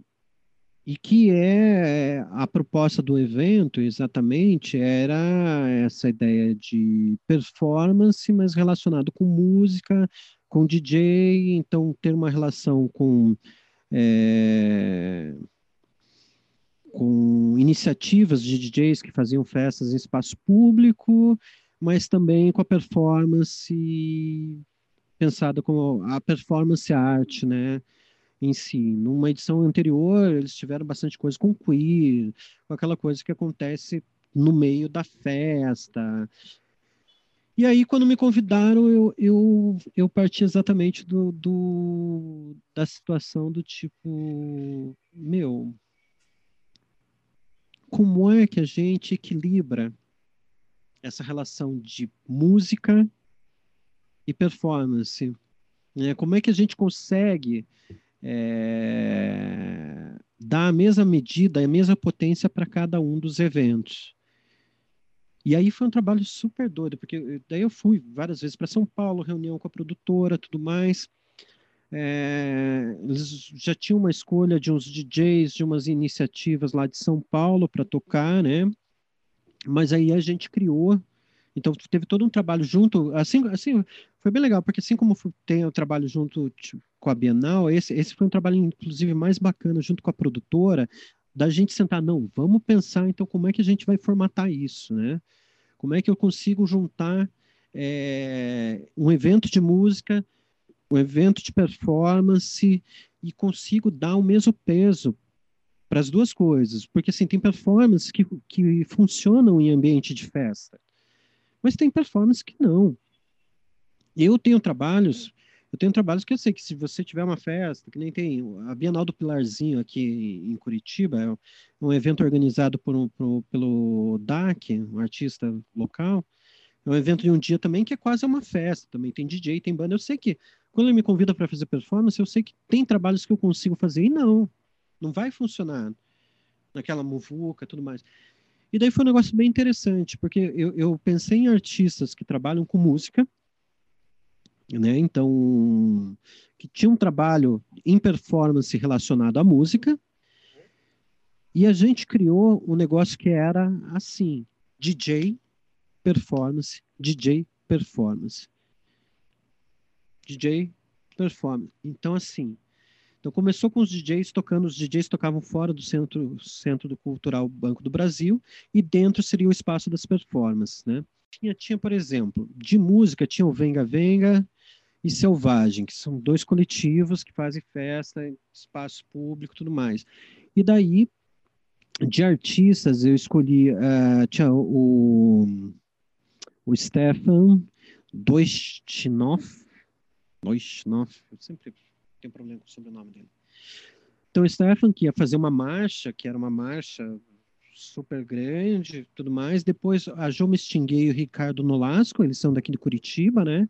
A Jo é produtora de música eletrônica, o Ricardo ele é da Casa Selvática, do teatro, né? Então eles tinham um trabalho de performance e som juntos, né? Na verdade eu cutuquei eles para eles fazerem algo juntos. que eu tinha convidado eles, então eu levei eles daqui de Curitiba para São Paulo. E daí tinha o Cão, que é o Cão era é a banda do do Maurício Anês, da. Dora Longo Bahia. Isso, da, da Dora Longo Bahia. Tá. Então, a gente, o que a gente fez, né? A gente criou exatamente isso, do tipo, começou com o DJ, daí teve o Stefan, não, teve o Stefan, aí teve o DJ lá fora, então daí juntou o pessoal lá fora, o pessoal andava lá dentro também, tudo, tudo. Aí teve a performance da Jo e do Ricardo Lasco dentro. Então, daí, assim, lá fora parava a música. Tudo. Aí a música de lá de dentro jogavam lá para fora. Uhum. Aí desligavam tudo. Desligava tudo lá. Desligava tudo. Aí terminou a performance da Jo e do Ricardo, voltava os DJs lá fora, cara loucura. Cara, tava lindo aquilo, aquilo em volta, assim, aquela rua cheia de gente dançando e tudo mais. E por último era o cão, porque também tinha isso, o evento tinha um horário para acabar. Tinha que acabar lá, tipo, 10, 11 da noite. E daí tinha o cão, por último, que ia ser lá dentro. Cara. Sério, foi um negócio lindo, assim. É, uma última pergunta que eu fiquei pensando aqui no decorrer da sua fala, eu, eu, hum. eu, pensei em te perguntar sobre o público, mas você já acho que falou super bem sobre a relação do público com a Bienal de Curitiba. Uhum. Queria te perguntar é, sobre a ideia de unicidade, né? Ou seja, a pergunta seria: você acha que o ideal, né, de todo curador de performance seria assim, a curadoria de performance né, deveria ser vista como uma curadoria de trabalhos comissionados, de trabalhos novos ou não? Eu pergunto isso porque, pensando até no, no, no como você falou, né, do lado DJ, do ser DJ, é, e como também, claro, nenhuma festa é igual a outra, né? Eu queria te perguntar e, e entender um pouco como é que você enxerga essa possibilidade ou de trabalhar com coisas novas, como vários exemplos que você deu, ou de você lidar com artistas que querem fazer performances que já apresentaram em outros lugares, né? Então, assim, curatorialmente, o que, que você acha disso e como que você lida com essa questão, que é quase uma questão, digamos assim, da teoria da performance, né? Tudo depende da conversa com o artista. Eu, na verdade, assim, eu tento respeitar ao máximo a vontade do artista. De se quer fazer um trabalho novo ou, ou quer fazer um trabalho que já existe, né? É, eu não, eu não, eu, eu entro naquela questão do, do, do, da curadoria de risco mesmo, né? Então, eu assumo o risco com o artista. Se ele quer fazer, que nem quando o Marco fez essa performance aqui, que eu, que eu acabei de falar, essa performance ele já tinha feito, tinha feito no MAN, acho que no MAN de São Paulo. Então, já era um trabalho já realizado. E daí, mas foi um negócio eu perguntar, e aí? A primeira pergunta é a seguinte: você quer fazer algo novo? Quer fazer algo. Né? Tem alguns artistas que nem o Roberto de la Torre, eu sabia que era um que ele, ele ia fazer um trabalho novo. Porque ele precisa conhecer a cidade para desenvolver e tudo mais. Ah, então vai muito, depende muito, vai muito de cada artista. É, que nem eu falo também, não, não só curadoria de risco, eu faço curadoria de artista também, e não de trabalho. Em alguns casos, em alguns casos de trabalho eu faço também, né? A gente mesmo lá com, com o Marco lá no MIP, em, no MIP 3, em alguns de alguns artistas a gente acabou fazendo alguma curadoria de trabalho, de escolher não, a gente quer que você faça esse trabalho, porque a gente sabe que o trabalho tem uma potência que seria super legal naquele contexto. Uhum. Que nem foi esse caso do Marco. Mas, em geral, assim, que nem a minha curadoria é de artista. Eu convido o artista e espero do artista para ver o que que o que, que ele está afim de fazer, né? Se é um trabalho novo, se é um trabalho é, que já aconteceu. E aí também entra no samba da discussão da, da discussão da, da conversa com a instituição também, né? Porque que nem na Bienal você precisa ter uma descrição da performance para você pedir autorização de uso do espaço público. Claro. Daí que nem a, a Sandra Johnston, ela não tem. Não tem descrição? Ela não, não tem descrição. Eu devo trabalhar com alguns materiais assim e tudo mais, porque ela vai bem naquela história do tipo que ela vai desenvolver no momento, naquele momento e tudo mais. Ela tem alguns materiais ali então não tinha essa descrição, ah, que vai acontecer isso, isso, isso e aquilo. Né? Então daí a gente entra nessa também na, nesse samba da do que do que o artista quer e tudo mais. Então eu, eu, não, eu não me preocupo muito com essa questão de ser algo novo ou, ou que já aconteceu, né? Ou um trabalho que, que esteja se repetindo. Até porque eu, se eu estou trazendo para um, uma situação, uh, para esse espaço, para uma curadoria, eu encaro meio que como tudo meio que novo, né? Então, é, não é um trabalho que já aconteceu aqui, por exemplo, né? Então, então tem um pouco dessa coisa dessa dessa experiência do efêmero mesmo, que daí, opa. Hum. Temos aí essa imagem que você escolheu para compartilhar e falar um pouco a respeito. Queria que você comentasse por que, que essa imagem é importante para você e por que, que você escolheu ela.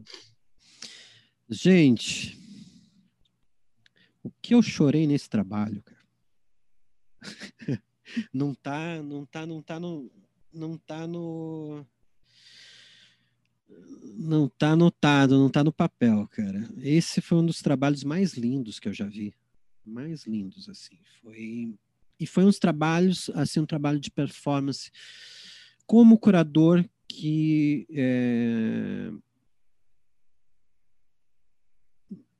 que me realizou como curador. Sabe aquela coisa que quando você olha o trabalho do tipo, cara, eu consegui ajudar que a artista fizesse essa coisa, esse trabalho lindo, emocionante, sabe? É um negócio quando você se sente realizado com o teu trabalho, de daqui a pouco, putz, foi algo que acho que se eu não tivesse aqui nesse exato momento, isso não, não aconteceria. É, de como é, meu, é muito difícil dizer, porque esse é um trabalho tão lindo e tão emocionante, e como e, e, isso que eu acabei de falar, de ser um curador de artista e curador de risco, uma curadoria de artista e uma curadoria de risco, esse para mim esse trabalho foi o que eu mais me joguei dentro desses conceitos. É, eu, eu vou contar um pouco do trabalho, pode ser? Sim, senhor, um não, pouco. Não, não, não, rapidinho, assim. É que é o seguinte, Nesse ano 2015, a Bienal me pediu para procurar artistas das cidades irmãs de Curitiba. E, uh, e uma das cidades irmãs, que era a mais nova cidade irmã, era Ohio. Por quê? Porque daí a prefeitura de Curitiba ia pedir para a cidade irmã apoio para trazer o artista. Basicamente isso e que daí foi um desafio para mim, né? Eu já tinha alguns artistas que eu queria trazer, né? Que eu já tinha escolhido, mas daí para mim assim foi um desafio como curador do tipo, pô, eu tenho que descobrir mais sobre a cena de performance e os artistas dessa cidade. E aí eu cheguei na Alison Crocetta, que foi essa artista que fez a performance. E aí é, eu entrei no site dela, me indicaram ela, tudo. Daí eu pesquisei sobre o trabalho dela, e o trabalho dela é muito lindo, muito bacana, deu, não, beleza. E aí eu entrei em contato com ela. Então foi uma artista assim que eu não conhecia pessoalmente, mesmo eu não, não tive relações prévias, né? Eu entrei em contato exatamente por causa disso, convidando ela para a Bienal. Só fazer um parênteses, desculpa, só fazer um parênteses muito rápido, porque só, só para você me confirmar isso rapidamente, porque eu tenho a impressão que é, é, isso que você falou agora, de você pesquisar, entrar em contato com artistas com os quais você nunca trabalhou antes, é uma coisa que é muito comum na sua trajetória, não é? É um pouco, sim. Tá. é, não, eu, eu me interesso, eu, eu, vejo um trabalho, às vezes vejo até a documentação de um trabalho, e eu me, me interesso pelo artista, pelo, pelo negócio, não, eu vou atrás, eu acho que é, é algo para trazer. Eu não trabalho só com artistas que eu conheço, ótimo. o que eu já vi e tudo mais, né? Ótimo, ótimo, ótimo. E isso, isso eu acho um negócio bem interessante, porque né, também faz parte dessa, dessa coisa de risco, né? E é muito engraçado, porque assim, assim como eu já já consegui que nem o trabalho dela que foi maravilhoso, é, a Sakiko Yamaoka, em 2013, também uma artista japonesa que eu não conhecia pessoalmente, e eu a convidei. E também teve um trabalho muito legal, fez vários trabalhos, na verdade, na cidade. Eu já tive decepções com artistas que eu conhecia, que eu convidei, e que me deu muita dor de cabeça, entendeu? Do tipo, cara, você não era assim, o que, que você está pirando, né? Então é um negócio muito incrível. É, é, é o risco, e esse trabalho dela é o seguinte: então teve todo um, um negócio de, de, de, eu prover informação para ela sobre a cidade e tudo mais. Teve diversos problemas é, é, burocráticos, porque o Conselho de Artes da cidade queria, queria me empurrar outros artistas e não ela. Cara, mas olha, eu tive que bater muito na mesa do tipo, não, é ela. E ela desesperada, aquela, cara, eu não tenho dinheiro para ir, eu não tenho dinheiro para ir. Deu, deu não, vai dar tudo certo. E Paula na, conversa com a Bienal, não sei o quê. E daí o que, que ela encontrou? Ela encontrou é, em comum entre as cidades dela, Columbus, em Ohio, e Curitiba, a violência contra a mulher. E daí o que, que ela fez o trabalho dela é uma oferenda, ela canta para é, canta para as irmãs dela. Ela escolheu três ícones femininos no centro da cidade onde ela chegava, é, fazia uma oferenda assim para cada, cada uma das, das, desses ícones e cantava para elas, né? Esse foi o segundo. O primeiro foi, foi uma praça que a gente chama que é a Praça do Homem Nu, que tem uma estátua é, é uma estátua da época moderna, tudo, que teve mó bafafá no templo, lá nos anos 50 e tudo mais, mas que também tem uma mulher nua, né?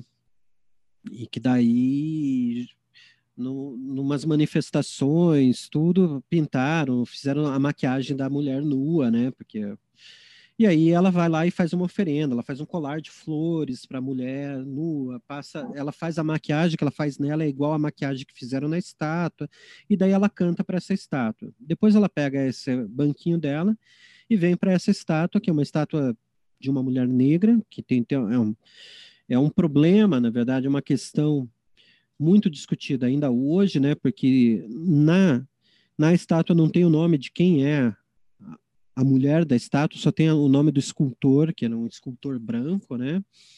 É a única estátua de uma mulher negra da cidade inteira, né? E o nome da estátua é Mulher da Lata. Então, tem várias questões aí, várias discussões referente à mulher, né? A questão da mulher, da mulher negra, a imagem da mulher negra e tudo mais. E aí nesse momento ela vem faz essa oferenda, em volta da mulher ali tem um chafariz com um, la, um laguinho com água, então ela oferece flores para essa mulher e depois ela para para cantar. E é super incrível. E ela canta músicas que são aquelas músicas das escravas negras, né, do, do sul dos Estados Unidos. E ela canta maravilhosamente bem, assim, é um negócio é um trabalho lindo, mas lindo demais. E depois ela vai fazer é, uma oferenda para uma araucária que tem numa praça central de Curitiba, que é próximo do Marco Central, né? Então, a araucária, que é esse símbolo do estado do Paraná, né? Que é o Curitiba. Curitiba vem do Guarani, que é muitos pinhões, né? Tudo relacionado à araucária, né? E que daí ela faz essa oferenda também. Então esse foi um trabalho assim que foi muito lindo, porque assim a, a gente lutou tanto para que a gente conseguisse trazer artista, né, de brigar com a burocracia da cidade dela, de discutir, de, de, de chegar. O prefeito de Columbus veio para Curitiba, eu estava viajando na época, mas a produtora foi lá e falou assim: meu, vocês vão trazer ela, né? Porque daí estava ainda a briga. Então teve tudo uma questão de burocracia, teve tudo uma questão de dela também é, tentar entender o que, que era a cidade de Curitiba, esses ícones, e daqui a pouco ela vir e realizar assim. E ela é uma artista super simples, bem quieta, bem. Daqui a pouco realizar um trabalho super potente, assim, tipo, lindo. Trabalho lindo. Então, é um negócio que eu olhei assim, meu Deus, isso está acontecendo mesmo, né? Então, é isso, como curador, foi uma realização muito grande para mim, assim. Foi um negócio do tipo, poxa, cara, eu sempre brinco, na verdade, né? Porque como eu comecei como artista, para depois curador, daí às vezes quando eu realizo uma curadoria do tipo, ah, eu fiz o, o, o primeiro ano de PA-arte, deu, ah, nossa, agora eu sou curador, né? Eu fiz a primeira Bienal, ah, não, nossa, agora eu sou curador, né? Então eu sempre, sempre quando eu realizo um negócio que muito bom, eu penso, nossa, agora eu sou curador, né? não, muito bacana, e essa imagem também é uma imagem incrível, né? Fernando, é... enfim, muito bom. Antes de a gente terminar, da gente se despedir, é, vamos aqui para nossa pergunta surpresa, que é, enfim, vamos ver o que você vai achar. Então, assim, a cada sete curadores, eu mudo essa pergunta e você está sendo um curador de um número fechado, está sendo o curador número 70 que eu entrevisto aqui. Uau! Então, pois é, então você vai ser a última pessoa para quem eu farei essa pergunta.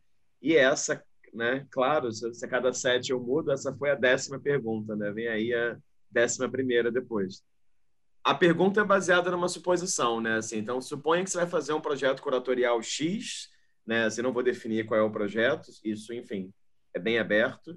E a, ideia, a pergunta é, no orçamento você tem duas opções, né? Ou você coloca uma grana para fazer um super livro, uma super publicação, que pode ser capa dura ou não, que pode ser trilingue, quadrilingue, só em português, só em inglês, etc. Você que manda, de um orçamento livre para essa publicação de livro. Ou a outra opção é você fazer um website também igualmente livre, com vídeo, sem vídeo, flash, nem sei se usam Flash ainda, mas enfim, Flash sem Flash, etc. Daí a pergunta é: você escolheria o livro ou o site e por quê? Na verdade, essa tua pergunta, essa tua hipótese que você levantou, é, na verdade, isso daí eu tive essa escolha relacionada ao PART, né? Até hoje nunca fiz uma publicação do PART. Eu tenho um website, né? Exatamente por causa disso, eu sei fazer, vai. Mas é, é, mas ao mesmo tempo faz falta uma publicação, é, porque muita gente só vai ver, só vai ler só vai entrar em contato pela publicação. Eu acho que assim, eu acho que se eu fosse escolher, eu escolheria, mesmo eu não fazendo o site, eu escolheria a publicação. Se fosse a grana pago para ter uma publicação trilingue, bilíngue, que fosse bilíngue, eu iria para a publicação. Por quê? Porque que nem eu agora, e isso, isso é uma briga muito, muito grande que eu tô tendo, que eu tenho aqui. Eu acho que eu não consegui publicar nada até hoje, porque eu não aceito publicar algo só em português. Porque eu acho que a gente tem, precisa publicar pelo menos em inglês para também divulgar o que está sendo feito aqui, lá fora, né? Que nem eu fui, eu fui para a Colônia, lá tem o, o Black Kit, que é um um dos maiores arquivos de performance do mundo. Levei publicação, as publicações que eu tinha era tudo em português, então as pessoas que forem pesquisar, eles não vão ter acesso aos textos, só às imagens. Sim. Então, a... que nem o site do PART é bilíngue, né? Uhum, uhum. É bilíngue meio fuleiro, mas é bilíngue. Fernando, é... queria te agradecer pela entrevista, pelo seu tempo, disponibilidade e interesse. Queria dizer que, claro, já tinha ouvido falar no seu nome, mas foi muito bacana. É, muito por indicação, é importante dizer isso aqui. Né? Vou fazer igual eu fiz com o Fernando Bini, que eu entrevistei já também. Uhum. Muito por indicação da senhora Fabrícia Jordão. Ela falou: não, você tem que entrevistar o Fernando, vai ser ótimo, etc. Então, agradeço a ela, agradeço a você também. E queria dizer que, claro, é muito bacana saber sua trajetória, é muito bacana saber de todo o seu empenho, de todos os projetos que você já realizou e está realizando que envolvem performance, não só em Curitiba, mas no mundo, né? Porque eu acho que isso é muito bacana na sua trajetória, né? A gente nem falou muito sobre isso, mas você de nenhuma forma se apresenta como um curador de performance brasileira ou de performance no Brasil. Muito pelo contrário, não à toa você falou aí da importância do livro bilíngue, né? Você é um cara que está atuando desde aí, mas conectado com muitas cenas. Então, queria só aqui expressar minha admiração e dizer que foi muito bacana te ouvir. Queria dizer que também que seus, as suas né, postagens como DJ são ótimas. Continue postando, continue discotecando. E é, é, isso. Te agradecer pelo tempo e pela, e pela conversa. Rafael, eu gostaria muito de agradecer você pelo convite para ter essa conversa. Desculpe por falar demais. Eu juro que eu tentei ser o mais. Né, se deixar, tem histórias para contar e contar e contar, e não. Mas é muito obrigado também pelo seu tempo e dedicação também, para estar tá vendo um pouco, dando essa olhada no meu trabalho aí, trazendo essas questões. Foi muito bom, cara. Eu acho que eu falei também bastante porque foi uma conversa muito gostosa. Obrigado, obrigado Não, mesmo. Eu agradeço, com certeza. É, Para quem assistiu até aqui, essa foi uma conversa com o Fernando Ribeiro, que é curador de Curitiba, mora em Curitiba. É, a gente agradece aqui a sua presença virtual e lembra que esse canal conta com, enfim, dezenas de entrevistas com outros curadores, curadoras, diversas regiões do Brasil, diversas gerações, diversos interesses também. Então é isso. Obrigado pela presença e até uma próxima.